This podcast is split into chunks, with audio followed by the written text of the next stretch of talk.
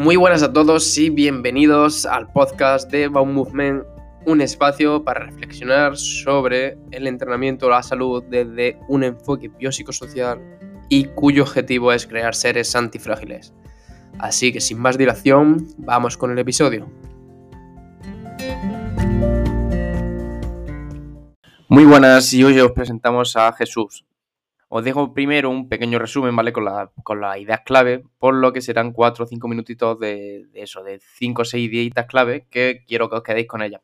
Así que intentad ponerle atención a esta parte y os dejo directamente con, con esta charlita de aproximadamente 45 minutos, 50 minutos, donde hemos hablado de eso, de lesiones de rodilla, del tratamiento activo, etcétera. Ya que Jesús es fisioterapia. Sí que está cambiando, cada vez hay más gente que incluso desde la fisioterapia, pues igual se da cuenta de que, de que la parte activa es es importante.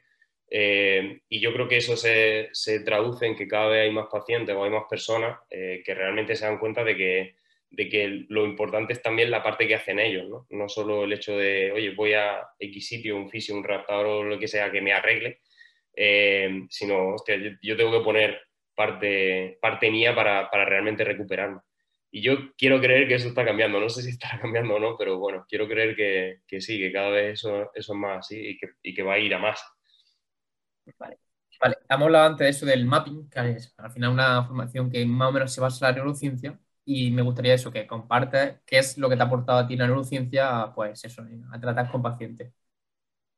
Eh, bueno, a mí un poco lo que te decía antes, ¿no? Como siempre eh, siempre me he intentado buscar un poco el porqué de las cosas, ¿no? Entonces, eh, el tema de la neurociencia, que a día de hoy suena como una palabra como muy, voy a decir marketingiana, ¿no? Porque parece que es casi cualquier cosa que tenga la palabra neurociencia delante, pues como mejor o lo que sea, y eso al final, pues igual incluso a veces se traduce en que precisamente eh, son cosas que no tienen mucho sentido, ¿no? Pero, pero realmente para mí, eh, el empezar a meterme en todo eso fue el, el buscar el porqué de las cosas, ¿no?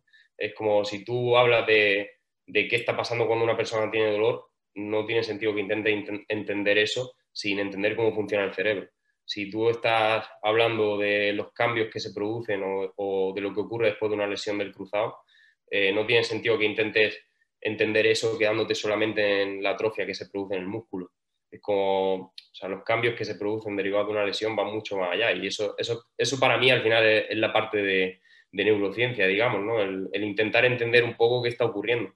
Al final, eh, el sistema nervioso, digamos, está, presente en, todo lo que hacemos. Entonces, eh, para mí, entender el por qué es, es eh, tienes que girar el punto de vista hacia, la neurociencia, vamos a decir. ¿no? Es como tienes que entender cómo funciona el sistema nervioso para entender muchas cosas que luego puedes ver en pacientes o con la gente con la que trabajas. Sí, al final sin saber la base no sabemos ni a dónde, ni a dónde vamos a ir. Vale, y Jesús, es decir, ahora vamos un poquito a una pregunta, dos preguntas más personales que ya, ya más o menos las has visto. Que la primera es que, ¿qué tres curiosidades en tu experiencia como oficio no, nos puedes contar decir? ¿Qué te ha parecido curioso en estos años de experiencia? Eh, pues mira, la primera, em, que no es una curiosidad concreta, pero sí que eh, siempre me gusta contarlo, eh, precisamente porque creo que a veces puede contribuir a, igual lo que comentabas antes, ¿no? de cambiar un poco esa visión que existe a día de hoy y, a que cada vez vaya eh, todo enfocado hacia la parte igual más activa que quizás deba ser la base. ¿no? Eh, entonces, la primera es básicamente que yo cuando estaba haciendo las prácticas tuve un momento de crisis absoluta de decir, ¿dónde me he metido? O sea, esto es la fisioterapia, porque si esto es la fisioterapia realmente creo que no quiero ser fisio, ¿sabes? Y me lo planteé así, tal cual. Personas que se han lesionado rodillas, ¿cuál es tu línea principal de trabajo? Bueno, mi línea realmente no, no difiere de, de, o sea, que sea de rodilla o que sea de cualquier otra cosa, ¿no? Al final, mi línea principal realmente se basa primero en el, vamos a decir, en el ejercicio, en la parte activa, eh, y luego en otro punto que también considero importante, y no hablo solo eh, o exclusivamente del tema de dolor, eh, el otro punto importante para mí es el tema de la educación. Y digo que no hablo solo de, dolor porque muchas veces la educación no solo eh, te explico cómo funciona el dolor o cómo funciona la inflamación o qué ha pasado en tu rodilla o lo que sea, eh, sino que a veces la educación pues, tiene que ver también, por ejemplo, con, con, educar en la gestión de carga o con educar en cómo ir progresando o con educar en ciertos ejercicios que se puedan ir planteando. Entonces, para mí, eh, esos son los dos pilares en los que básicamente baso, no solo las lesiones de rodillas, casi, casi cualquier lesión. Que ya comenta, no sé si lo hablaremos luego en el cruzado y demás, pero, pero sí que dice incluso 12 años después de la lesión. Hay, muchas veces que, incluso mucho tiempo después de la lesión se pueden seguir viendo cosas que, que realmente todavía se pueden trabajar y se pueden mejorar, incluso bastante tiempo, precisamente disminuyendo esa percepción de amenaza. Ahí está. La siguiente pregunta, no te adelantado, pero la siguiente pregunta sería más o menos que al ya una vez tenemos esa percepción de amenaza y no podemos hacer X movimiento, ¿cómo se mejora esa percepción de amenaza? Al final, eh, realmente la idea sería, por simplificarlo mucho, eh, intentar dar información que aporte seguridad, digamos, en, lo opuesto a la amenaza. Entonces, eh, en ese sentido, por ejemplo, una de las formas más interesantes para hacerlo puede ser precisamente el ejercicio. O sea, el ir moviendo la rodilla. A veces simplemente empezar a mover la rodilla de manera activa. Eh, ahora si quieres entramos en si isometría, si no isometría y demás. Eh, pero simplemente el hecho de empezar a, contraer cierta musculatura de la rodilla, en este caso, o empezar a movilizar la rodilla, ya puede suponer suficiente estímulo como para que el nivel de amenaza vaya disminuyendo. Eso también se ve mucho con el ratio de desarrollo de fuerza, con el RFD, porque al final también porque venimos de una tendencia de que al final muchas veces la rehabilitación y la readaptación ha sido entrenar fuerza en el gimnasio y ha sido por lo típico sentadilla, prensa y la extensión, que está bien, pero no, no había ni intencionalidad, ni velocidad, ni nada. Y se ven años después que, que se, esos valores son muy bajitos. Sí, sí, totalmente. Pero incluso aunque sea, eh, y ahora te pongo un ejemplo si quieres de, un paciente que he tenido yo, eh, pero incluso aunque sea entrenamiento en el gimnasio, eh, ni siquiera eso se tiene en cuenta. Quiero decir, eh, bueno, lo que decía de la intencionalidad. Eh, yo, por ejemplo, puedo entrenar directamente en el gimnasio, pero si mi objetivo tiene que ver a lo mejor con, entrenar esa parte que tiene que ver más con el ratio y desarrollo de fuerza y demás, igual, aunque yo lleve mucho tiempo entrenando en el gimnasio, es que esa parte ni siquiera se ha tenido en cuenta. Entonces, muchas veces también puede ser una cuestión simplemente de, o sea, como de plantear eso pero aunque sea, aunque sea mínimo en el gimnasio, ¿sabes? Si luego vas a competir en otro tipo de deporte, de fútbol, de lo que sea, pues obviamente también llévatelo a otros escenarios, pero, pero mínimo por lo menos igual seguro que se puede optimizar. Eh, uno de los factores que, que, considero bastante importante es como de lo que le guste o de los objetivos que tenga la persona. O sea, luego igual el ejercicio en sí, eh, si, si, me preguntas exclusivamente por, por el tema del dolor, eh, el ejercicio en sí, el tipo de ejercicio que plantea igual no es lo más relevante sino el hecho de que, de que la persona primero haga ese ejercicio y segundo el hecho de que, del significado que tenga ese ejercicio para la persona. Incluso igual si tú eh, le planteas cierto ejercicio que a la persona le pueda gustar y, y juegas también un poco con el tema de la expectativa, ¿no? Es como, oye, esto es que es probable que te venga bien, o sea, te va a ayudar a, reducir el dolor, sobre todo si eres consistente con ello y si lo mantienes en el medio plazo. Eh, al final es probable que ese ejercicio tenga, tenga efectos beneficiosos. A veces y esto me voy a ir un pelín por las ramas, pero es como a veces directamente fijar un objetivo de disminuir el dolor no es lo más óptimo tampoco, sobre todo dependiendo del caso, ¿no? Pero, pero independientemente de eso, si te vas como al tipo de ejercicio, yo no considero que un tipo de ejercicio sea mejor que otro. A lo mejor hay, hay gente que eso, que prefiere hacer actividades con su propio cuerpo o lo que sea, y hay gente que prefiere hacer ejercicio aeróbico o salir a andar. Y yo he tenido pacientes en ambos sentidos. ¿eh? Cuando hablamos de disminuir el dolor, no, no considero que haya que hay un ejercicio que igual pueda ser. Muy buenas y hoy tenemos el placer de presentar a Jesús, que fue profesor mío docente en el, en el curso de neuromecánica, que es el Mapping Training System, que es totalmente recomendable. Y desde ahí pues me gustó bastante Jesús y cómo enfoca pues el tratamiento de, las lesiones. Para que los conozcáis un poquillo mejor, que cuente él quién es y a qué se está dedicando actualmente. Así que Jesús, dinos un poco o cuéntanos un poco sobre ti. Bueno, un placer, lo primero, David, gracias por, eh, invitarme. Eh, bueno, mi nombre es Jesús, yo soy fisioterapeuta, eh, terminé en 2016 la carrera y digamos que de siempre he tenido bastante claro que, me gustaba dentro de la fisioterapia pues todo lo que tenía que ver principalmente con, con el movimiento. Entonces realmente toda la formación que he hecho a, a posteriori ha ido un poco, un poco por ahí. Y, al final la idea o, el por qué hice fisio también o el por qué considero que, soy fisioterapeuta a día de hoy es básicamente porque me gusta intentar eh, ayudar a la gente y conseguir que la gente mejore después de haber tenido una lesión o de, pasar por, ciertas situaciones como de dolor o lo que sea. Así que, así que nada, si, si, hoy puedo echarte una mano, puedo compartir información interesante con la gente que, que escuche esto, pues yo encantadísimo.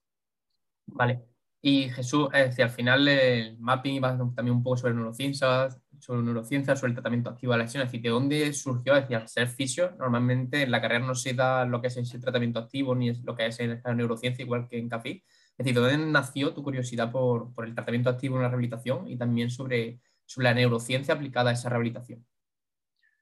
Pues realmente yo diría que la parte de tratamiento activo, que fue la que, la que vino primero, eh, surgió que al final yo siempre he hecho deporte y hubo un momento que fue principalmente cuando, cuando empecé la carrera, que especialmente los deportes de fuerza me, llamaron me empezaron a llamar bastante la atención. Eh, a mí tengo, no sé si un defecto, una particularidad o no sé cómo llamarlo, eh, pero cuando hay algo que me llama la atención, soy muy de volverme loco con ello. Entonces, bueno, en el momento en el que eh, en el que yo empecé realmente, antes había hecho, había entrenado algo en el gimnasio y demás, pero, pero en principio, o sea, primero de carrera, cuando empecé la carrera, eh, sí que empecé como, digamos, a entrenar un poco más en serio, entonces a mí no me gustaba ir allí y ya está. Yo empecé a leer cosas, empecé a estudiar cosas, empecé a ver gente que, que veía, que sabía sobre entrenamiento y, y, entonces yo siempre, durante toda la carrera, como que mantuve ese... Eh, ese, ese, gusto, digamos, por, por el, el, entrenamiento y por lo que tenía que ver con, con, el trabajo de fuerza. Entonces, claro, otra de las cosas que yo de repente vi a la hora de empezar a informarme sobre ello eh, es que, por ejemplo, en, eh, sobre todo en sitios fuera de España, ¿no? pero, pero principalmente sí, yo, yo seguía fisio y demás que trabajaban mucho con ejercicio eh, y veía precisamente eso, que lo que aplicaban al final no dejaba de ser entrenamiento de fuerza a los pacientes y no dejaba de ser esa parte activa. Luego eso chocó un poco con todo lo que yo vi en la carrera, ¿no? pero, pero en ese momento es verdad que fue cuando, cuando verdaderamente me empezó a llamar y era porque yo mismo lo experimentaba en mí y, y, realmente pensaba que eso, que eso podía ayudar a gente que tuviese dolor o que tuviese una lesión. Eh, y principalmente se basaba en eso, en aplicar lo que a mí me gustaba a, a, la gente que luego me iba a poder encontrar eh, como, como paciente, digamos. ¿Y has visto muchos resultados con ese tratamiento? ¿qué? ¿El qué? ¿Has visto muchos resultados con el tratamiento activo? Bueno, para mí eh, al final es que tiene que ser la base, realmente, no, o sea, no hay otra. Luego puedes usar otras herramientas, puedes, eh, o sea, puedes dedicar cierto tiempo a, vamos a decir, como a técnicas más pasivas por englobar todo, todo el resto de cosas que puede, que puede suponer la fisioterapia, pero, pero para mí la base tiene que ser esa. Independientemente de que en un momento tú puedas usar eh, algo más pasivo, digamos, pero de hecho en, en la consulta cuando eh, o sea, cuando nos mudamos de local, eh, los compañeros que estaban allí, como yo estaba en ese momento de fisio y demás, me dijeron como, oye, si quieres poner alguna frase en, en la pared o lo que sea, como... Eh, yo puse una frase que era, tu mejor tratamiento eres tú. No por nada, sino porque yo siempre he defendido bastante como el hecho de que, de que tú tienes que ser protagonista de ese proceso de recuperación. Entonces, eh, para mí no es que sea, no es que sea importante o que, o que haya visto resultados, es que, es que es la base de, de, de, cómo tienes que empezar a trabajar si te quieres recuperar de una lesión. Y Jesús, ahora a día de hoy, hacia el final, más o menos, pues nos hemos conocido, o sea, más o menos, al final nuestra línea de trabajo más o menos es parecida. ¿Crees que la cultura en España está cambiando para un tratamiento más activo o crees que al final solo nos rodeamos de gente que hacemos lo mismo y en verdad no está cambiando tanto? Uf, pregunta difícil, ¿eh? eh yo quiero pensar que sí, eh, quiero pensar que sí. A, a mí, por ejemplo, eh, no sé si ya también, igual por cómo trabajo yo o lo que sea, pero sí que percibo que igual como que cada vez me, lleva, me llega gente eh, menos reticente a que, a que en vez de tumbarla en una camilla, pues lo pongas, las pongas a hacer ejercicio, ¿no? Entonces, eh, quiero pensar que realmente sí que está cambiando. Cada vez hay más gente que, incluso desde la fisioterapia, pues igual se da cuenta de que, de que la parte activa es, es importante eh, y yo creo que eso se, se, traduce en que cada vez hay más pacientes o hay más personas eh, que realmente se dan cuenta de que, de que lo importante es también la parte que hacen ellos, ¿no? No solo el hecho de, oye, voy a X sitio, un fisio, un raptador o lo que sea que me arregle, eh, sino, hostia, yo, yo, tengo que poner parte, parte mía para, para realmente recuperarme. Y yo quiero creer que eso está cambiando. No sé si está cambiando o no, pero bueno, quiero creer que, que sí, que cada vez eso, eso es más así y que, y que va a ir a más. Vale. Vale, hemos hablado antes de eso del mapping, que es al final una formación que más o menos se basa en la neurociencia, y me gustaría eso, que compartas qué es lo que te ha aportado a ti la neurociencia, pues eso, a tratar con pacientes. Eh, bueno, a mí un poco lo que te decía antes, ¿no? Como siempre, eh, siempre me he intentado buscar un poco el porqué de las cosas, ¿no? Entonces, eh, el tema de la neurociencia, que a día de hoy suena como una palabra como muy, voy a decir marketingiana, ¿no? Porque parece que es casi cualquier cosa que tenga la palabra neurociencia delante, pues como mejor o lo que sea, y eso al final, pues igual incluso a veces se traduce en que precisamente son cosas que no tienen mucho sentido, ¿no? Pero, pero realmente para mí, el empezar a meterme en todo eso fue el, buscar el porqué de las cosas, ¿no? Es como si tú hablas de, qué está pasando cuando una persona tiene dolor, no tiene sentido que intente entender eso sin entender cómo funciona el cerebro. Si tú estás hablando de los cambios que se producen o, de lo que ocurre después de una lesión del cruzado, eh, no tiene sentido que intentes entender eso quedándote solamente en la atrofia que se produce en el músculo es como, o sea, los cambios que se producen derivados de una lesión van mucho más allá y eso, eso, eso para mí al final es, la parte de, neurociencia, digamos, ¿no? El, intentar entender un poco qué está ocurriendo.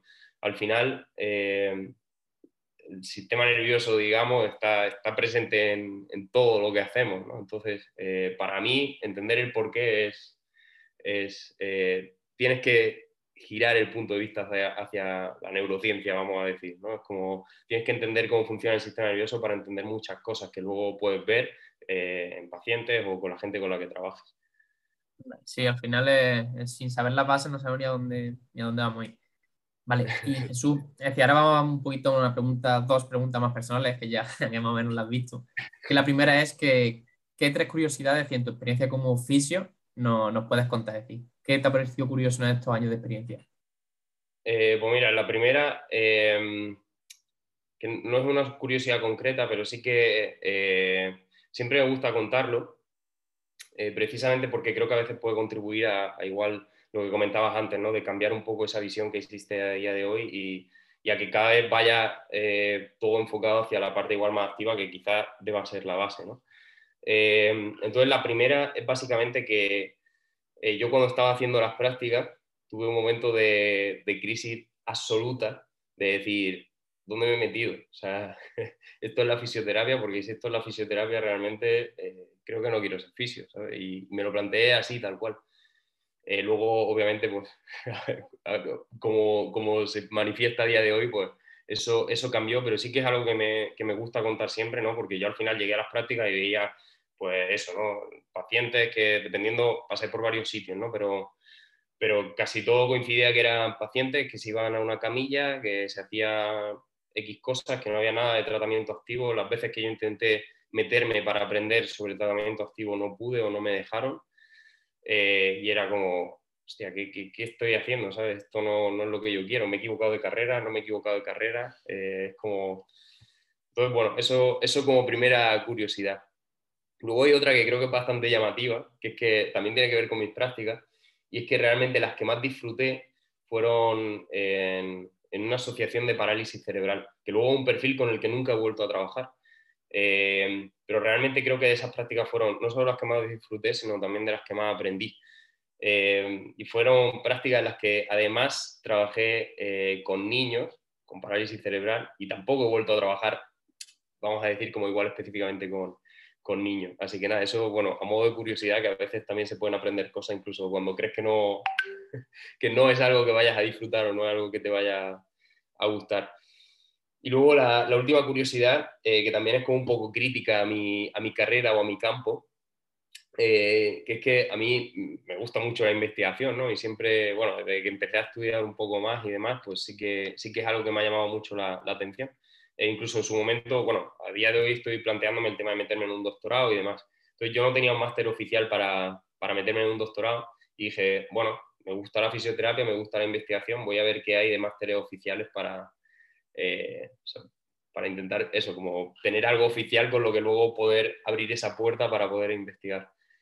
Em, y el resumen es que no había absolutamente nada. O sea, eh, los másteres que había era como no eran igual exclusivamente de investigación. Eh, los másteres oficiales al final siempre te acaban metiendo contenido que igual no me, no me interesaba. Y entonces tuve que acabar haciendo un máster de investigación en ciencias del deporte, que es como, bueno, un híbrido así un poco, un poco extraño, pero, pero lo que hice fue eso, porque era realmente un máster de investigación, ¿sabes? Aunque fuese de ciencia del deporte, pero era un máster de investigación que era lo que, lo que yo quería hacer. Así que nada, eso como, como tercera curiosidad.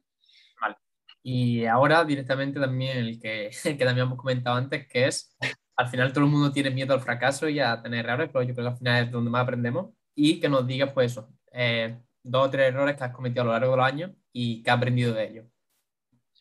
Vale, eh, los dos primeros, que yo creo que son realmente los más importantes y los que, si hay alguien profesional también que esté escuchando esto, eh, sí que creo que, puede sacar bastante de ello. Eh, tienen que ver básicamente con la comunicación. El primero es sobre todo cuando, eh, cuando yo empecé a aprender sobre todo el tema del dolor y demás, y, y, de neurociencia del dolor y eso y de repente la gente llegaba y yo lo primero que hacía era como, guau, es que es súper importante que sepa sobre el dolor. Entonces le empezaba a soltar ahí unas chapas sobre, sobre el dolor y, precisamente Ana, bueno, mi, mi, compañera de mapping habló, habló de esto el fin de semana y era como, oye, hay veces que no, primero, no es necesario echar esas chapas sobre el dolor. Segundo, hay mucha gente que no, eh, que realmente no está, no está dispuesta o no es lo que busca y eso no quiere decir que no vayan a mejorar. Eh, y encima de todo es como igual no es algo que, sí, como, que sea necesario para todo el mundo, ¿no? Entonces, eh, eso sí que es algo que, a día de hoy considero que, en su momento hice, bastante regular, porque, porque al final eso, creo que ahora lo pienso en frío y digo, no, quizás no sea lo, mejor. Luego lo otro tiene que ver exclusivamente con, eh, o sea, con la comunicación de, eh, que tú puedes tener con, la, con los pacientes en este caso, ¿no? en mi caso. Eh, al final creo que es algo que tampoco se enseña en la carrera, ni se enseña en prácticamente ningún sitio y para mí fue algo que fue totalmente decisivo cuando yo empecé a cambiar la forma de comunicarme con los pacientes. Y ahí, por ejemplo, hay ciertas estrategias como, como la entrevista motivacional y demás, que al final no es más que una forma de, de comunicarse y, y, es una forma de comunicarse en la que realmente se tiene en cuenta eh, mucho más el escuchar a la persona con la que está. Y puede parecer una tontería, pero para mí realmente creo que es una de las cosas que peor hacía al principio y, y que por suerte pues, he conseguido cambiar al final como todo a raíz de seguir aprendiendo em, y, que realmente considero más, importante. Y luego el último así que me gustaría también comentar que, que, tiene que ver con la fijación de objetivos, ¿no? que yo sé que hay muchas veces que incluso al principio yo sabía que era algo importante pero como que se me olvidaba, ¿no?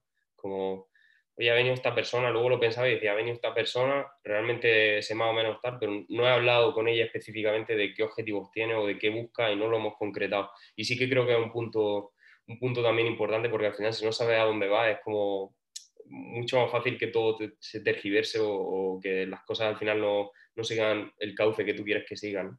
Entonces, bueno, ese, ese error también me gustaría destacar. Ya, bueno, he dicho tres al final. sí, pero al final, esos son más o menos los que cometemos todos. Yo creo que al final son como errores comunes, sobre todo el de la comunicación, que yo creo que se lo hemos cometido todos y seguimos cometiéndolo. Pero bueno, al final lo bueno es que vamos aprendiendo. Claro, es lo que te decía de todas formas. Al final creo que es un error que se comete porque nadie nos enseña, ¿sabes? Es como. Si, nadie te enseña en, una carrera o en. Sí, al final una profesión en la que se supone que tienes que trabajar con gente y, y nadie te enseña, tío. Es como, joder, sería, para mí hubiese sido, si yo lo llevo a saber, o sea, si, si llega a estar en mi mano, para mí, si yo tuviese, si tú me dijese, tienes que hacer el, eh, como el temario, el currículum de, fisioterapia, ¿sabes? Para mí sería una asignatura mínimo entera anual, la parte de, comunicación con el paciente, de entrevista motivacional o lo que sea. Totalmente, de habilidades sociales y eso es la carrera, pero ninguna, es decir, ninguna que tratamos con personas nos enseña, al final o, con libros off topic o con la experiencia. Sí, sí, totalmente. Totalmente. Vale, pues Jesús, si quieres vamos al bloque principal, vamos a hablar un poco, como ya lo sabes, más o menos yo casi todo lo que llevo es también redactación de rodilla y rendimiento. Entonces me gustaría hablar un poco pues, sobre tu línea principal de, trabajo con personas que se han lesionado rodillas. Es decir, ¿cuál es tu línea principal de trabajo? Bueno, mi línea realmente no, difiere de, o que sea de rodilla o que sea de cualquier otra cosa, ¿no? Al final, mi línea principal realmente se basa primero en el, vamos a decir, en el ejercicio, en la parte activa, eh, y luego en otro punto que también considero importante, y no hablo solo eh, o exclusivamente del tema de dolor, eh, el otro punto importante para mí es el tema de la educación. Y digo que no hablo solo de, dolor porque muchas veces la educación no solo te explico cómo funciona el dolor o cómo funciona la inflamación o qué ha pasado en tu rodilla o lo que sea, sino que a veces la educación pues, tiene que ver también, por ejemplo, con, con, educar en la gestión de carga o con educar en cómo ir progresando o con educar en ciertos ejercicios que se puedan ir planteando. Entonces, para mí, esos son los dos pilares en los que básicamente baso, no solo las lesiones de rodillas, casi, casi cualquier lesión, te diría. Sí, al final cualquier lesión eh, va a ser el principal enfoque eso, es decir, y te iba a hacer una pregunta que no me la has contestado, que es que ¿cómo consideras importante, que al final viene con la parte de educación, pero ¿cómo consideras importante en la creación de hábitos en, en, los pacientes? En plan, enseñarle a crear ciertos hábitos. Eh, yo casi te diría que es casi el... O sea, si, si trabajas precisamente con uno de los pilares eh, que sea el ejercicio, casi te diría que es lo más importante. Es como si me hablas de la adherencia al tratamiento, ¿no? Es como, al final, si no está esa adherencia, eh, es muy difícil que la gente mejore. Una de las cosas que tiene el ejercicio es que como cualquier cosa eh, que realmente luego produzca adaptaciones, pues no, es, no suele ser un efecto inmediato. Tú puedes conseguir ciertos beneficios del ejercicio de manera aguda, pero si tú buscas producir ciertas adaptaciones que realmente mejoren en el medio plazo, que, bueno, cuando hay una lesión o cuando hay dolor, realmente la respuesta que nos interesa, ¿no? la que se produce en el medio plazo. Si tú buscas realmente producir esas adaptaciones, eh, tienes que conseguir, en el caso de que la persona no tenga ese hábito, pues intentar introducirlo de la forma que sea. Eh, y si no, pues generar cierta adherencia en caso de que la persona vaya a ir a entrenar contigo o, o hacerlo de la forma que sea, pero tienes que conseguir que haya adherencia a eso que ese estímulo o que el ejercicio que tú estés dando o que, o que lo que esté trabajando la persona se repita de manera consistente. Si eso no se hace, al final es muy difícil que realmente se produzca ningún tipo de cambio. O sea que para mí es que sería algo como básico, ¿no? Es como... Si eso no está difícil. No sé si te pasa a ti, pero nosotros en la carrera, cada dos por tres estaba en la, la PowerPoint, que siempre se hablaba de adherencia, y cuando estaba en la carrera, pues era en plan de eso que será, tío, eso, eso tampoco es tan importante. Y como me empieza a trabajar, ves que al final pues es, lo más importante, pero la carrera estaba como lo veía y dice, bueno, sí, pero dime lo siguiente que es, ¿sabes? ya ves, totalmente, totalmente. Vale, y Jesús, ¿cómo ayudaría? Decir, al final la gente, el ejercicio ayuda, pero no sabe qué ejercicio, si el aeróbico, si trabajas con gomas, si hace una serie con su propio peso, es decir, ¿cómo ayudaría o cómo, cómo gestiona eso el entrenamiento de fuerza a reducir las molestias o a mejorar esa lesión? Eh, en, muchas de las preguntas seguramente que me hagan, la, respuesta principal va a ser un depende.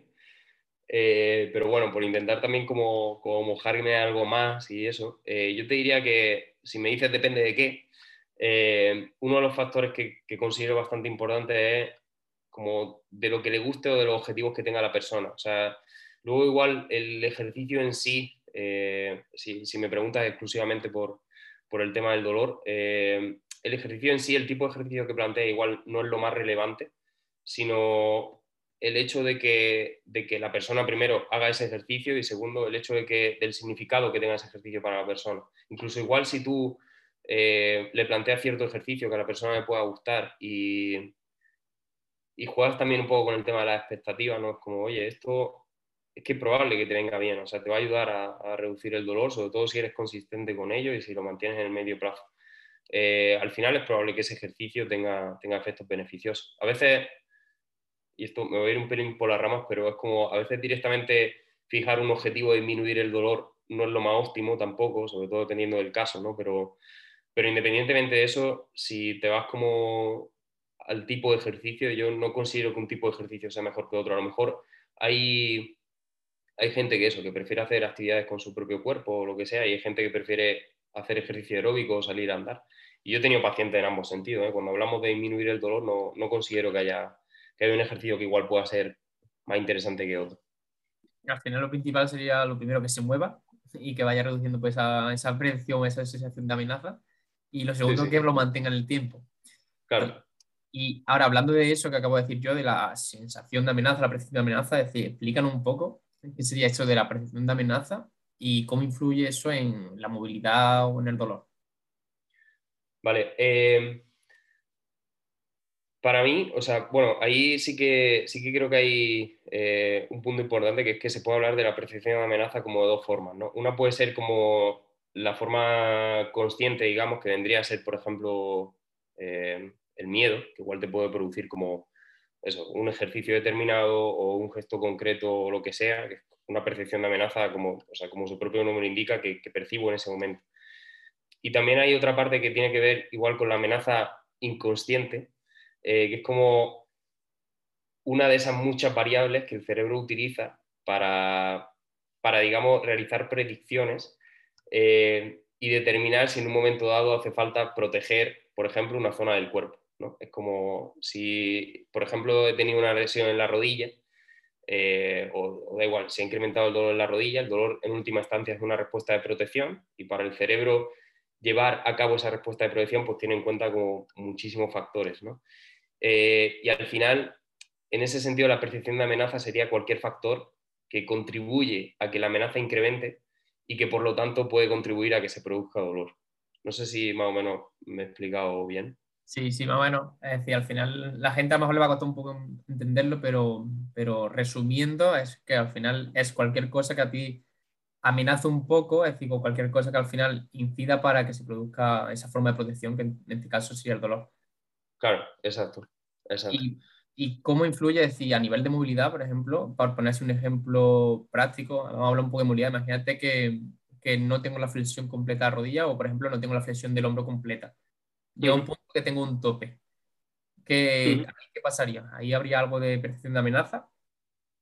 Claro, eh, es lo que te comentaba. Seguramente si interpretamos el tema de la amenaza como, como uno de los factores que contribuye a que se den ciertas respuestas de protección, eh, claramente sí. Porque eh, esa limitación del rango, al final, una de las formas de interpretarla es como una respuesta de protección más. Exactamente igual que el dolor. De forma que a veces se pueden dar como juntas, que, suele pasar a menudo, como, oye, si me duele, eh, en el ejemplo que ponía, ¿no? La rodilla, eh, pues es posible, igual, incluso si he tenido una operación o la operación es más o menos reciente y tengo todavía algo de dolor, es probable que incluso el rango esté algo limitado, o sea, que la movilidad esté algo limitada.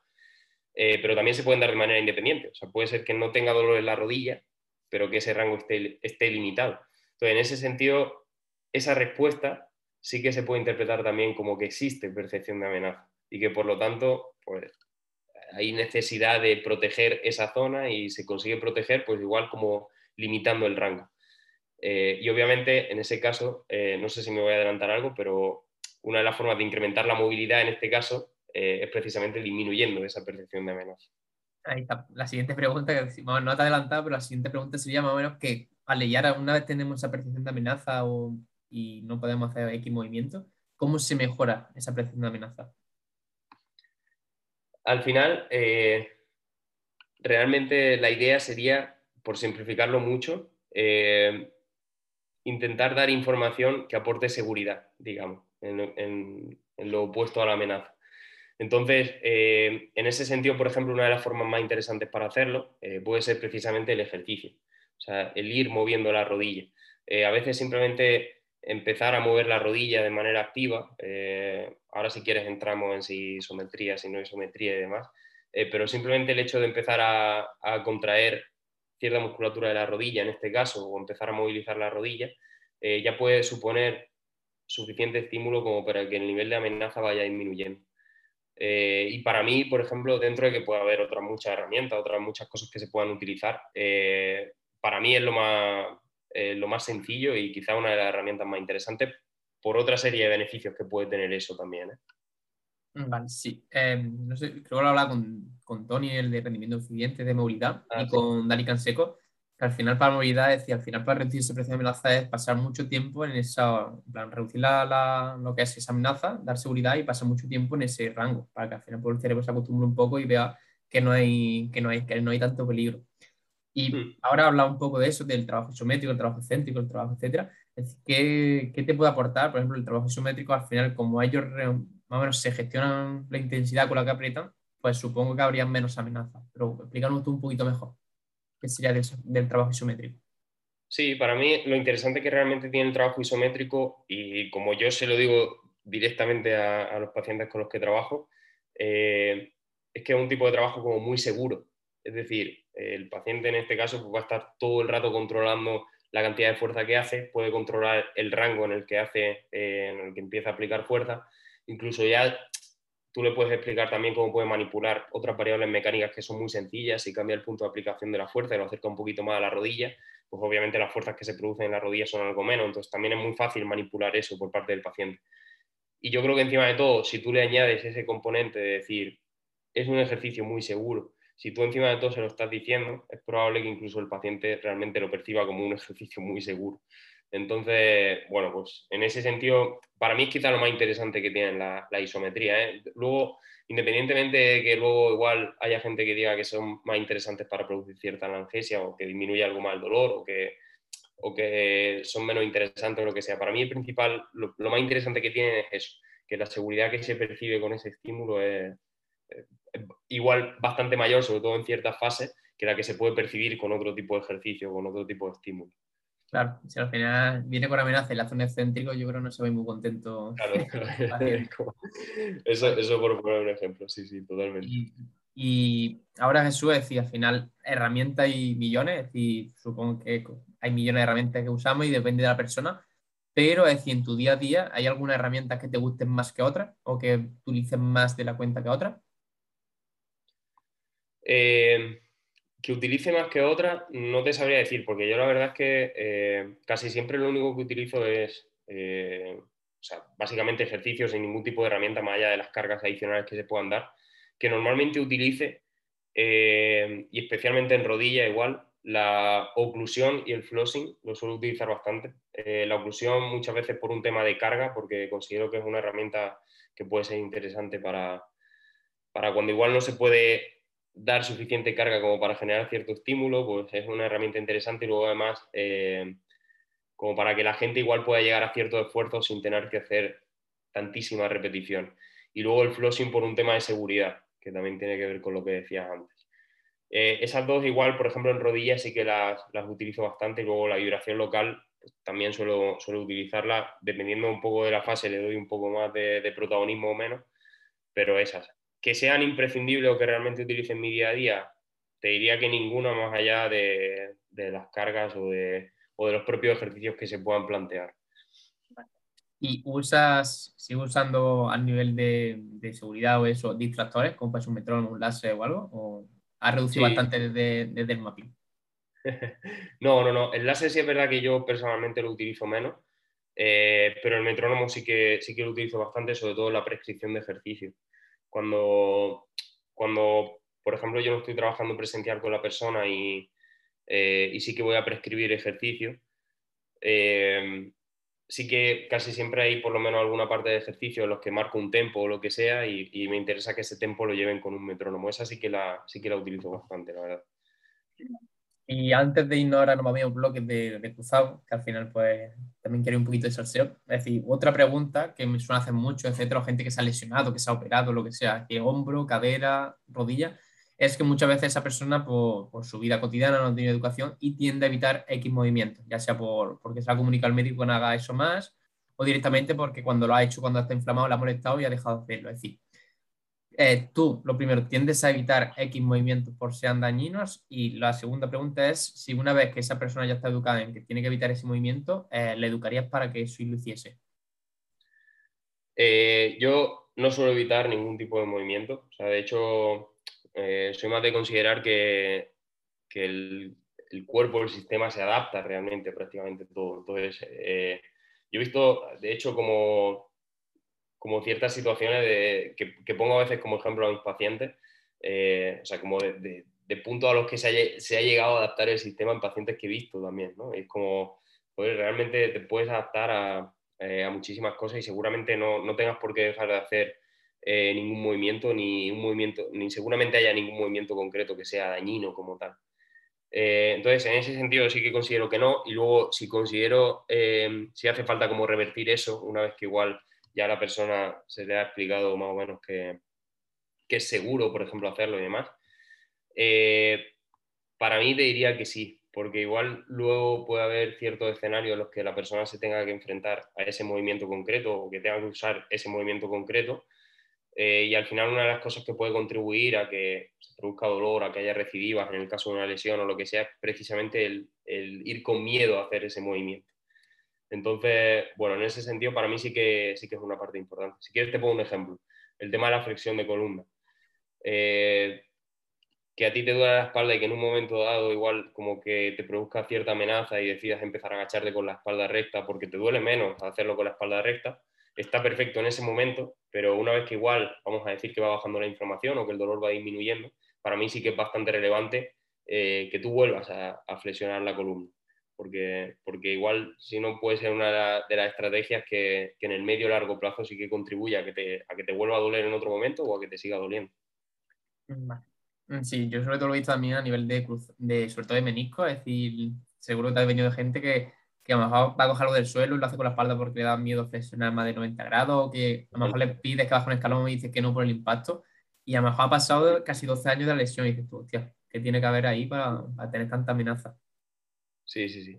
Hay veces, bueno, eh, ¿qué iba a decir? Hay, veces que incluso de, que ya como está, no sé si lo hablaremos luego en el cruzado y demás, pero pero sí que dice incluso 12 años después de la lesión. Hay, muchas veces que incluso mucho tiempo después de la lesión se pueden seguir viendo cosas que, que realmente todavía se pueden trabajar y se pueden mejorar, incluso bastante tiempo después. O sea que no sé si eso lo hablaremos ahora o no, pero, pero que sí, ese, ese, es un punto bastante, bastante llamativo, la verdad. Sí, ya como lo vamos a hablar, al final tampoco quiero que tengáis un orden, sino al final que vaya surgiendo. Es decir, una de, de, las cosas que me llamó a mí la atención fue lo del estadina, lo del control de la fuerza, y donde se mm. comparaba esos sujetos que se habían operado con los que no, a los 3 o 4 años de la operación y es que tenía mucho peor valores de estadina que los sujetos sanos. Entonces decía, usted después de 4 años de la lesión está todavía así, ¿sabes? Pero un poco lo que pasaba con el, con el ratio de desarrollo de fuerza también. Incluso eh, e incluso con ciertas adaptaciones que se valoran en investigación, que son, el Steiner lo bueno que tiene es que es mucho más sencillo, bueno, mucho más sencillo, o sea, que dentro de cada se puede medio valorar, aunque sea de manera subjetiva en la clínica, pero por ejemplo, con otras variables que sí que se utilizan en investigación, eh, cuando se mide, por ejemplo, la cantidad de señal que puede mandar básicamente el cerebro hacia el cuádriceps, eh, ahí pasa lo mismo, incluso seis años después, ocho años después, se pueden ver todavía por lo menos diferencia entre gente que ha tenido una reconstrucción del, ligamento cruzado anterior y gente que no lo ha tenido. Y ha pasado mucho tiempo después. Mm. Incluso, incluso eso, en gente que igual ha entrenado y demás, que tú dices, joder, no es que no haya hecho, no es que no haya hecho sentadilla o que no haya hecho, no sé, prensa, ¿sabes? Igual es gente que ha entrenado, pero, pero todavía se pueden seguir viendo ciertos ciertos mm. déficits. Eso también se ve mucho con el ratio de desarrollo de fuerza, con el RFD, porque al final también porque venimos de la tendencia de que al final muchas veces la rehabilitación y la readaptación ha sido entrenar fuerza en el gimnasio y ha sido por lo típico sentadilla, prensa y la extensión, que está bien, pero no, no había ni intencionalidad, ni velocidad, ni nada. Y se ven años después que, que se, se, esos valores son muy bajitos. Sí, sí, totalmente. Pero incluso aunque sea, eh, y ahora te pongo un ejemplo si quieres de, un paciente que he tenido yo, eh, pero incluso aunque sea entrenamiento en el gimnasio, eh, ni siquiera eso se tiene en cuenta. Quiero decir, eh, bueno, lo que decía de la intencionalidad. Yo, por ejemplo, puedo entrenar directamente en el gimnasio, pero si mi objetivo tiene que ver a lo mejor con, entrenar esa parte que tiene que ver más con el ratio y desarrollo de fuerza y demás, igual, aunque yo lleve mucho tiempo entrenando en el gimnasio, es que esa parte ni siquiera se ha tenido en cuenta. Entonces, muchas veces también puede ser una cuestión simplemente de, o sea, como de plantear eso pero aunque sea, aunque sea mínimo en el gimnasio, ¿sabes? Si luego vas a competir en otro tipo de deporte, de fútbol, de lo que sea, pues obviamente también llévatelo a otros escenarios, pero, pero mínimo por lo menos igual seguro que se puede optimizar en, el gimnasio, ¿sabes? Así que es que ni siquiera ahí se hace muchas veces. para, para, introducir el bloque, aunque, aunque ya me hablado un poquito de, de, esto, pero ¿qué es lo más curioso? Es decir, al final la decisión de cruzada es súper, para mí, para mi punto de vista, es súper aleatoria y y súper compleja. Es decir, ¿qué es lo que te ha llamado a ti la atención de, esta lesión? Eh, uf. Bastantes cosas, pero a mí, por ejemplo, recuerdo que en su momento eh, el tema de, eh, de, la RFD me llamó bastante. eso a nivel de cosas que yo estudiase, de, porque yo decía, joder, si yo luego quiero valorar en clínica, por ejemplo, la fuerza, que yo en ese momento además, incluso cuando ya lo estudié, por lo menos empezaba o intentaba medio valorar la fuerza, ¿no?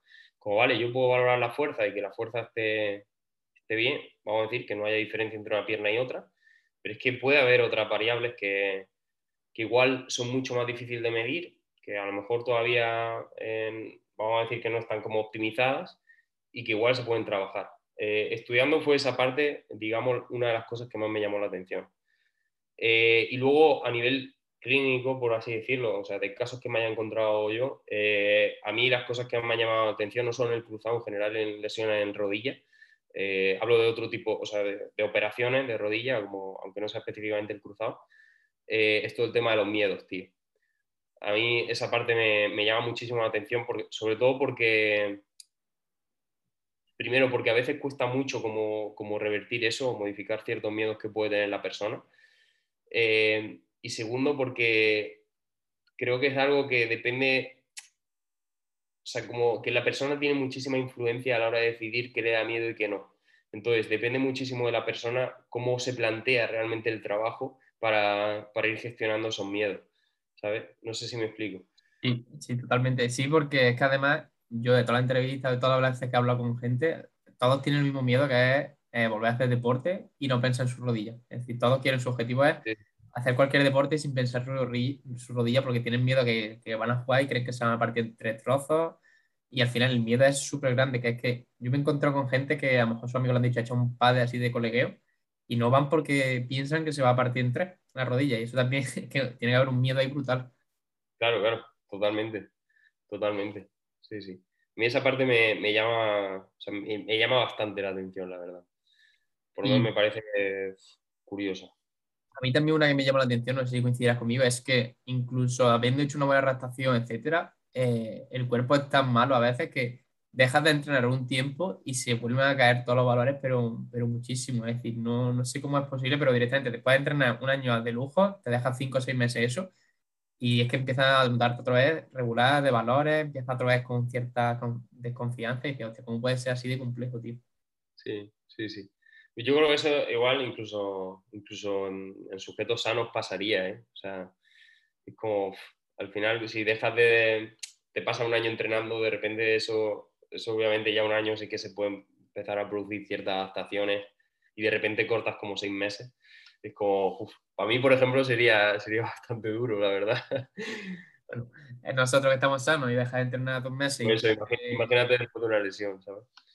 Vale, em, ahora hay ciertos debates, por ejemplo, en las primeras fases de, una rehabilitación, que ahí entrarían más vosotros los fisios, donde mm. si, si, se debería evitar, por ejemplo, en cruzado, pues la cadena cinética abierta y solo se va a hacer cadena, eh, cadena cinética cerrada, que para que la gente lo entienda, cadena cinética abierta es, por ejemplo, un leg extension y cadena cinética cerrada una sentadilla. Es decir, cuéntanos un poquito cuál sería tu opinión aquí.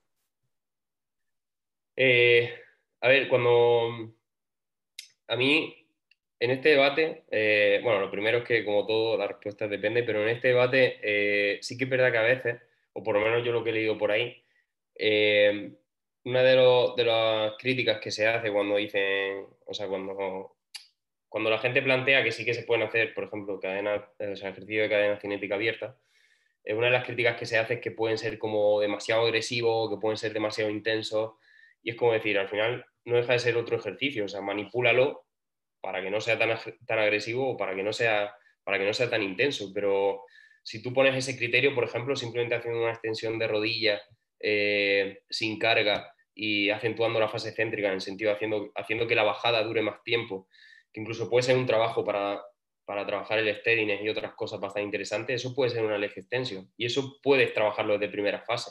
O si lo haces con cargas bajas, o si lo haces disminuyendo bastante el punto de aplicación, o sea, acercando el punto de aplicación de la fuerza a la rodilla para que las fuerzas articulares sean menos. Todo eso puede ser una leg extension y para mí, en ese sentido, personalmente no hay ningún problema en aplicarlo desde, desde primerísimas fases. De hecho, realmente diría que casi todo el mundo acaba aplicando.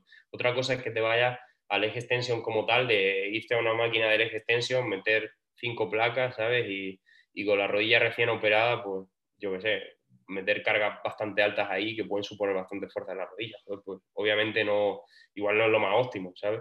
Eh, pero bueno, yo sí que creo que, realmente no hay ningún problema por, introducirlo desde, desde el principio, realmente. Luego, ahí recuerdo que leí una vez que, que hay gente que defiende como que con altas cargas eh, no se debería meter, que yo esto adelanto ya que soy bastante poco partidario de lo de las franjas de tiempo, eh, pero como que con altas cargas igual no se debería meter hasta los 6, 9 meses o por ahí. Y es como, bueno, a ver, depende, ¿no? O sea, depende del, caso, depende de lo que considere alta carga. Eh, incluso si no quieres meter alta carga, considero que hay otras opciones. Eh, puedes trabajar con cargas bajas y llegar a esfuerzo alto, o puedes trabajar incluso con, con, restricción del flujo sanguíneo, como hablábamos antes. Eh, no sé, yo, yo, para mí, respondiendo a tu pregunta, no, no habría ningún problema con trabajar ejercicios de cadena cinética abierta desde el principio realmente. Y la otra es la, el otro debate que hay, menisco y carga cinética cerrada en primera fase. Dice que hay mucha fuerza comprensiva te puedo decir exactamente lo mismo, realmente. Es como para, mí, personalmente, no, habría ningún problema. Eh, y, al final depende del caso. Si esa persona, por ejemplo, meter cargas compresivas del tipo hacer directamente algo con una pierna en apoyo, todavía es una, eh, es una situación, un escenario concreto que genera demasiada amenaza en el sentido de que puede incrementar bastante el dolor, que aún no se tolera bien y demás, pues no lo plantees por ahora. Pero si esa persona lo tolera bien, eh, no, hay, no, hay, absolutamente ningún problema. Yo soy el primero que ha tenido pacientes, que con el tema del menisco también, eh, pero soy el primero que ha tenido pacientes con, con, lesión del menisco cuando, cuando, que ahora si quiere hablamos algo de esto, pero cuando típico, típica reacción eh, cuando la rodilla se queda como bloqueada, que no llega a la extensión completa y es como, no, claro, eso, eso es por el menisco que está igual bloqueando eso. Yo he tenido pacientes en esa fase que han estado haciendo ejercicio de cadena cinética cerrada eh, y no, no, hay absolutamente ningún problema, ¿sabes? Eh, o sea que para mí la respuesta sería un poco lo mismo que antes. Si eres coherente un poco con lo que estás haciendo, atiendes a la respuesta individual que tiene esa persona al ejercicio, eh, no, no, habría ningún problema por, por, introducirlo en la fase que fuese. ¿no? Vale. No sé si coincides conmigo o no en esto. Ahí sí, sí. Y ahora voy a, también al salseo. Es que al final me gusta mucho el salseo, que es uno es el, el apoyo temprano, es decir, operación de menisco y apoyo temprano. O eh, mucho, normalmente ahora mismo los estudios hablan de 6-8 semanas sin apoyar versus el apoyo temprano. ¿Qué, ¿Qué, opinión tiene? Al final va a depender un poco de la gravedad de la lesión, pero ¿qué opinión tiene normalmente en general? Vale, como tú dices, en general y sin tener demasiado en cuenta ningún caso, eh, yo ya habrás podido sospechar por las dos respuestas anteriores eh, que seguramente vaya por apoyo temprano, la verdad. No por nada, sino porque al final una de las... Eh, o sea, casi cualquier tejido responde bien a, estímulos mecánicos y al final es una de las bases de la, de la y de que realmente los tejidos se puedan adaptar. Entonces, si tú al final eres coherente haciendo eso, eh, atiendes de nuevo a la respuesta individual que tenga esa persona al, al apoyo en este caso, eh, considero que no, no, debe haber ningún problema, ¿sabes? Eh, y encima de todo son, son debates, como tú dices, de salseo, de que hay una investigación que te puede decir una cosa y hay otras tantas que te pueden decir otra y es como... Entonces, para mí al final, cuando eso ocurre, eh, la clave ahí es atender a la respuesta individual. Entonces, si tú atiendes a la respuesta individual, estás siendo coherente, esa persona puede apoyar, el apoyo temprano seguramente pasa como con la inmovilización.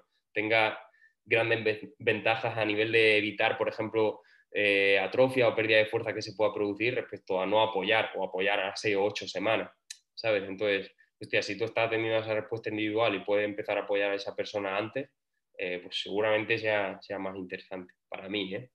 Vale, vale. Y más cositas, el, a un poco de la sensación de bloqueo, de muchas veces cuando esa persona nota esa sensación de bloqueo, es decir, ¿qué, a qué crees que se puede deber y si tiene solución. Que mucha gente se queda o cree que ya eso es para siempre.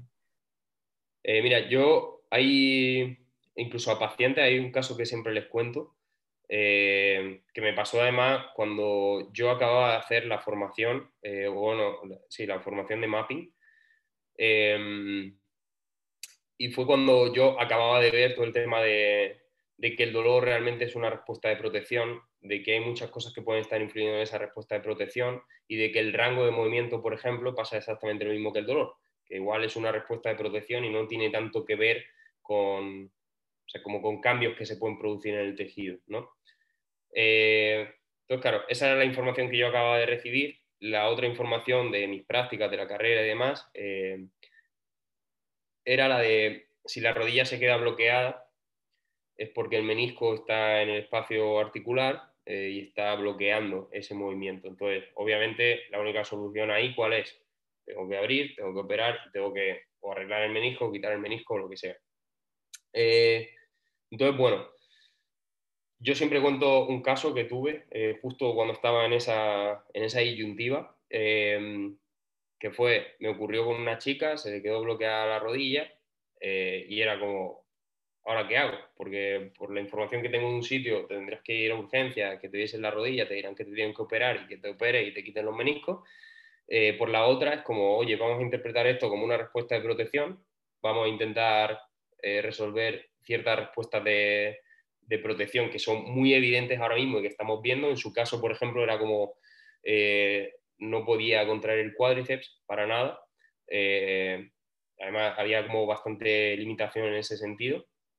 Eh, es como, oye, vamos a intentar ir siendo capaces de contraer el cuádriceps, vamos a trabajar incluso con vibración local, vamos a intentar plantear esto como si fuese una respuesta de protección, una limitación en el rango que ahora mismo se produce por eso y no tanto porque existe eso. Entonces, al final, eh, pues nada, la semana igual, a las dos semanas, la extensión de rodilla ya era completa, no había ningún problema. Esa chica, encima todo luego, eh, o sea, entrena sentadilla, entrena un montón de, trabajo de fuerza y nunca ha tenido que operarse. Y le volvió a pasar eso ¿eh? en otra ocasión. Se dio un golpe en la rodilla, a ella le producía eso mucho miedo. Y a raíz de un golpe en la rodilla, pues precisamente le volvió a pasar. y se interpretó exactamente igual es como, oye, vamos a resolver esto, vamos a intentar estirar la rodilla progresivamente y a los pocos días otra vez tenía el rango completo.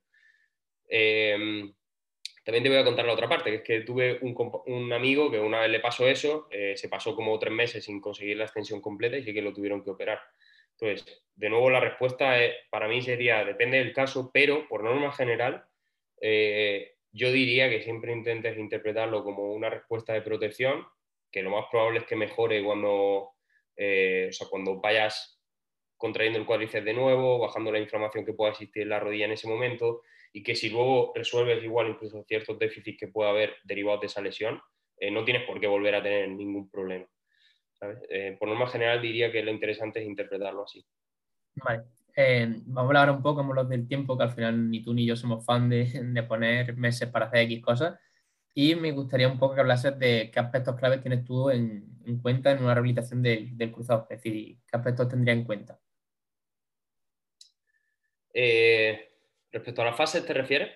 Por ejemplo, si pues, quieres podemos hablar de la fase primera, por ejemplo. No, a ver, yo es que obviamente los aspectos a tener en cuenta igual dependerían como eso, de, en qué situación están, ¿no? Entonces, si hablamos de unas primeras fases, pues, por ejemplo, sí que te diría más eh, temas relacionados con el rango de movimiento, intentar recuperar el rango de movimiento que al final no deja de tener que ver con la fuerza, o sea, al final conforme estás ganando rango de movimiento, lo que estás haciendo en realidad es, incluso ir incrementando la fuerza, en, ya sea en flexión o en extensión de rodilla. Eh, igual incluso en primera fase, pues eso, todo lo que tiene que ver con el dolor, con la inflamación, pues puede ser objetivos interesantes. Eh, el apoyo también, el apoyo unilateral y luego sobre todo el tema de la carrera, eh, creo que para la gente la primera vez que empieza, o sea, como introducir la carrera después de una lesión del cruzado, creo que es un punto también como, o sea, como bastante, eh, no sé si decir como clave o crítico o importante o relevante, creo que, creo que por lo menos en los casos que yo he tenido ha sido siempre como un punto bastante, sí, como bastante relevante para la persona. Entonces, yo también suelo darle bastante relevancia a, ese punto. Y luego ya si hablamos de fases más avanzadas, pues sí que sí que igual intentar eh, resolver ciertas adaptaciones que a día de hoy sabemos que se producen, eh, que a lo mejor son más difíciles de valorar, pero todo el tema de empezar a trabajar eh, con estímulos externos, con, digamos, sin visión, con perturbaciones, con todo eso, pues sí que sería otro de los objetivos en, fases más avanzadas. que la persona sea capaz igual de, prestar atención ya no solo a su rodilla, sino sino a todos los estímulos que pueda haber en un contexto deportivo, por ejemplo. Vale, eh, si quieres, me gustaría hablar de eso, te has dicho del punto crítico de la carrera, es decir, ¿qué, qué en cuenta para empezar la carrera? Eh, ¿Que pasen tres meses o ciertos criterios de fuerza? Nada, ciertos criterios de fuerza y, criterios de progresión. Yo, por ejemplo, un criterio típico de progresión, que además siempre se lo digo a la, a la gente con la que trabajo, es, oye, no vamos a hacer, eh, no vamos a correr hasta que no seas capaz de saltar. ¿Sabes? Porque parece una tontería, pero como decir, no, tiene sentido que intentes producir, o sea, que, intentes que se produzcan o que permitas que se produzcan las fuerzas que se van a producir en la carrera si no eres capaz de tolerar, por ejemplo, un salto, ¿sabes? Entonces, eh, ya no solo criterios a nivel, un salto al final en última instancia lo puedo reducir a criterios de fuerza también, ¿no? Pero, pero ya no solo eh, criterios a nivel de que seas capaz de hacerme fuerza con, o que la simetría entre una pierna y otra sea más del 80%, sino también criterios a nivel de, de coherencia bajo mi punto de vista de decir, oye, no, vamos a correr si no puedes saltar, ¿sabes? Eh, y obviamente eso siempre por delante de, una franja de tiempo de tres meses, por ejemplo. eso, eso, lo de la franja de tiempo yo creo que está bien como, eh, o sea, como orientación, porque sí que considero que muchas veces los pacientes también quieren saber como, oye, sí, me estás diciendo los criterios de progresión, pero eso cuánto tiempo es. ¿Sabes? Como tú me estás diciendo que hasta que no eso, pero, pero cuánto tiempo es más o menos. Entonces, para mí sí que puede ser interesante a veces como para intentar dar una franja de, más o menos como, sí, como guía, eh, pero yo siempre intento remarcar el tema de que eso no es lo relevante, o sea, lo relevante es cuando cumplas este criterio de progresión, pues igual podemos pasar a la, a la siguiente fase. Para mí eso es mucho más importante. Ahí, creo que al final el tema del tiempo, sobre todo, es aspecto psicológico. Es decir, yo me acuerdo cuando sí, mucho tiempo, cuando tampoco tenía mucha idea de esto, que lo que quería saber era más o menos que cuánto tiempo que no atiende claro. ¿sabes? Y al final, quieras que no, eso alivia. Porque no es lo mismo decirle tres meses que por lo menos seis. Entonces, quieras que no se va haciendo la, la idea. Sí, sí, sí, totalmente, totalmente.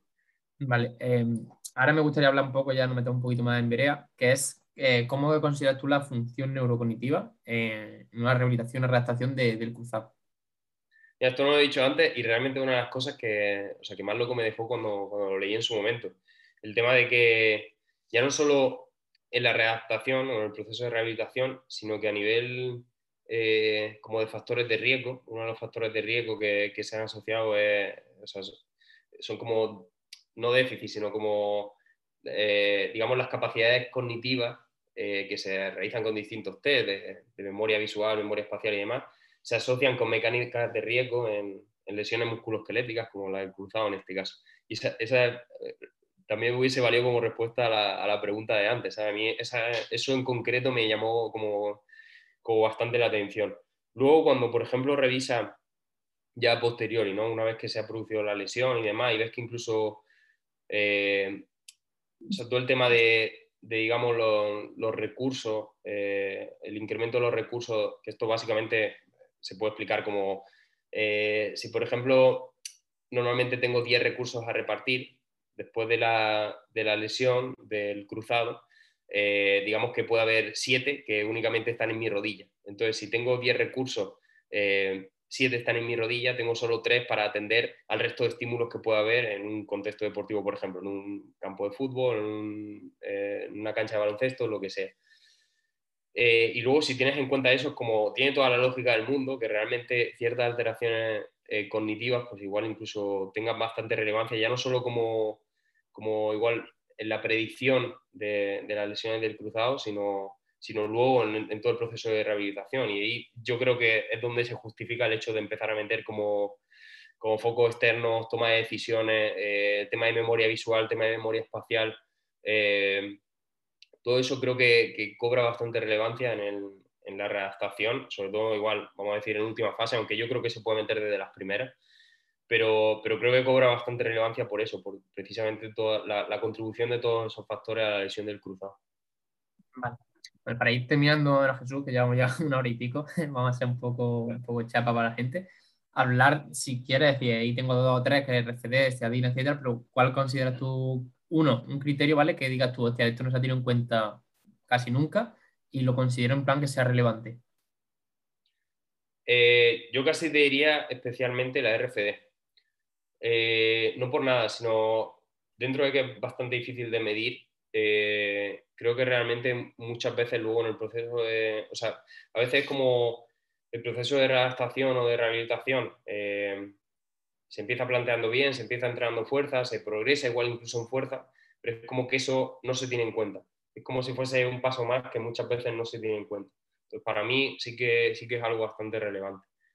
Y, en ese sentido te puedo poner incluso un ejemplo. He tenido casos de, eh, de gente que, eh, en concreto, igual que entrena fuerza, porque al final es como un poco más la gente que, trabajo yo, ¿no? Pero como de ver de repente una sentadilla, eh, que al llegar a la parte de abajo de la sentadilla es como si en este caso igual la rodilla derecha no tuviese fuerza o no pudiese flexionarse por completo, entonces en la parte de abajo de la sentadilla la persona se va totalmente hacia la izquierda. Y entonces a la hora de hacer la historia y demás, ver que estaba operado de menisco en la, en la rodilla derecha. Y es una persona que ha estado entrenando. O sea, quiero decir, que ha hecho sentadillas, que ha hecho prensa, eh, que ha hecho leg extension, que ha hecho, o sea, bueno, sí, todo típico entrenamiento de fuerza que se, que se puede hacer y, ha pasado ya eh, bastante tiempo, igual como más de un año desde la operación. Y es como decir, vale, pero has trabajado específicamente esa rodilla, o sea, has planteado igual un trabajo consistente de unilateral, igual incluso progresando ciertos aspectos como el ratio de desarrollo de fuerza, como la RFD. Eh, la respuesta obviamente no, y en cuanto eso se empieza a trabajar, incluso bastante tiempo después de la lesión y después de haber trabajado toda esa parte de entrenamiento de fuerza, eso consigues que mejore. O sea, mejora la capacidad de aplicar fuerza, en este caso con la pierna derecha, mejora la transferencia que eso tiene, en, en este caso concreto del que te hablo, a un gesto más global, como puede ser una sentadilla, y, simplemente era una cuestión de que era como un paso más que igual no se había tenido en cuenta dentro de que igual se había hecho un proceso que estaba bien, ¿sabes? Que había entrenado, que había ido progresando en fuerza y que, y que estaba bien. Mm. O sea que para mí eso es bastante relevante, la verdad. Yo ahí también lo he visto, decir, casi todo, al final, muchas veces cuando me llega a mí son gente que ha entrenado fuerza, que, que ha hecho tiro zancada, sentadilla, prensa, etcétera, pero después le ves moverse, incluso haciendo la sentadilla lo ves como lento. Es decir, que te cuesta hasta, mira, hazlo rápido, incluso le bajas la carga y lo haces lento y dices, hostia, y al final la frase es, si tú te vas a querer en un deporte mover rápido, pues está, ¿cómo te estás moviendo ahora mismo? Claro, claro, totalmente. Vale, y Jesús, ya para ir terminando, ¿vale? Eh, me gustaría que dijeses tres cosas, es decir, una persona que esté escuchando este podcast o está viendo el vídeo en YouTube, es decir, ¿con qué tres cosas te gustaría que se quedase de, esta entrevista? Vale, eh, yo creo que lo primero, eh, que sí que algo teniendo en cuenta que igual lo escucha bastante gente que, que haya sufrido una lesión de rodilla, yo creo que lo primero me gustaría que tuviesen en cuenta el tema de la carga, que es importante, que a veces nos vamos como a cosas muy complejas, e incluso muchos investigadores al final acaban como diciendo, oye, luego cosas súper básicas como, como que la rodilla tenga la suficiente carga y se, y se, adapte de nuevo a tolerar fuerzas durante el proceso no, no se tienen en cuenta. Y como eso para mí sería la base.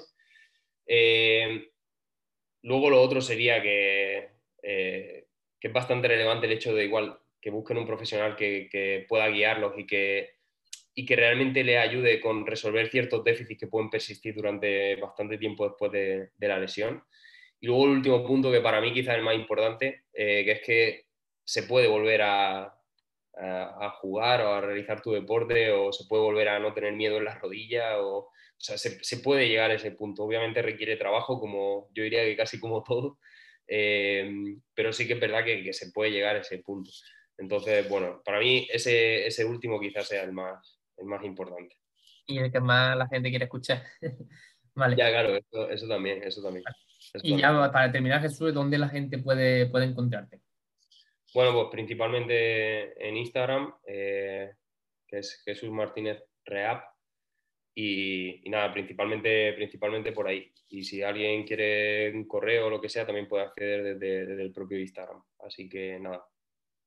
Pues es un placer, espero que la gente le haya gustado. Al final ya es una hora y veinte, va a ser un poco pesado. Lo dividéis en dos partes, en dos viajes de coche y listo. Así que un placer, Jesús, tío. Perfecto, David. Igualmente, gracias por invitarme. Me alegra saber que has llegado hasta aquí, ya que al final el tiempo es lo más valioso que tenemos. Y que pase el tiempo dedicando a formarte o a tener más conocimiento dice mucho de ti. Así que nos vemos en el siguiente episodio y nunca dejes de aprender. Hasta la próxima.